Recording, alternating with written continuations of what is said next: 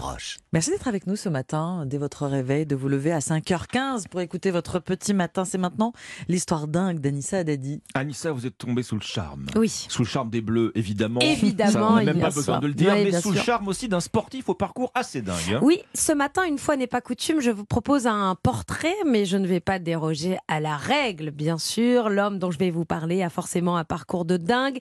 L'homme que j'avais envie de vous présenter ce matin, il a un but. Participer aux Jeux Olympiques de Los Angeles en 2028. Il s'appelle Matt Formstom. Il est australien. Il a 44 ans et il surfe depuis son plus jeune âge. Ah, on est dans l'ambiance.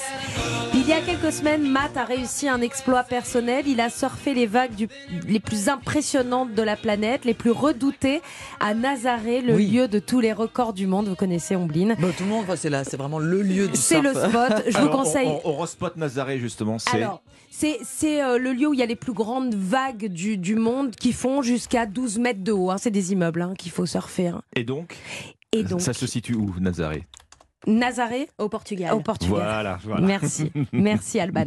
Alors voilà, il a surfé les, les vagues de, de Nazaré au Portugal sur ce spot redouté. Certains surfeurs ne veulent même pas se confronter aux vagues de Nazaré, hein, tellement Mhm. c'est impressionnant. Alors bon, c'est vrai que c'est très impressionnant, les Mm. vagues de Nazaré. On a vu des, des images, euh, un sportif qui est fort, qui a 40 ans. euh, Ouais, enfin, Bon, c'est c'est impressionnant. pas dingue, hein, c'est ça que vous êtes pas, en c'est train- pas fou, fou. Vous êtes quoi. en train de dire que c'est pas dingue. J'ai peut-être oublié un détail qui n'en est pas un. Matt souffre d'une dystrophie maculaire, une maladie de la rétine qui l'a privé à 5 ans de toute vision centrale. Il ne lui reste que 3% de vision périphérique de l'œil droit et 1% à gauche. Matt surfe donc les plus grandes vagues du monde en étant aveugle. Si vous voulez vous rendre compte du quotidien de Matt, il suffit de mettre vos poings fermés devant vos yeux et vous aurez à peu près la vision que possède Matt, sachant que lui, c'est flou sur les côtés. Il explique que c'est d'ailleurs grâce au surf que depuis son enfance, il a réussi à développer ses autres sens. À l'entraînement, il est aidé par la voix de son guide qui l'aide à prendre la vague au bon moment. Puis, il la suit grâce à ses sens, grâce à son ressenti. Il suit le mouvement du rouleau. Il dit Je ressens la vague et je fais juste ce qu'elle veut. Les gens pensent que les mots aveugle et surf ne vont pas ensemble, mais l'océan est l'endroit le plus sûr pour moi. Hum, incroyable parcours, effectivement, euh, Anissa. Bon, maintenant qu'il a surfé à Nazaré, euh, euh, euh, quelle est la suite maintenant pour lui? Eh ben, je vous le disais, Matt, il rêve d'être sélectionné aux Jeux Olympiques de 2028 à Los Angeles. Il aura 50 ans. hein. Surtout que le parasurf pourrait être au programme olympique pour la première fois de l'histoire.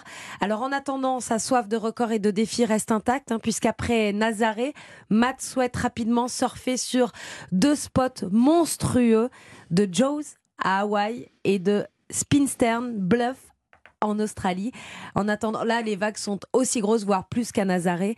En attendant, je vous conseille de suivre ses exploits sur les réseaux sociaux parce que ça sert surtout et avant tout à cela, les réseaux sociaux. Il s'appelle Matt Formstom et il est australien. Matt Formston.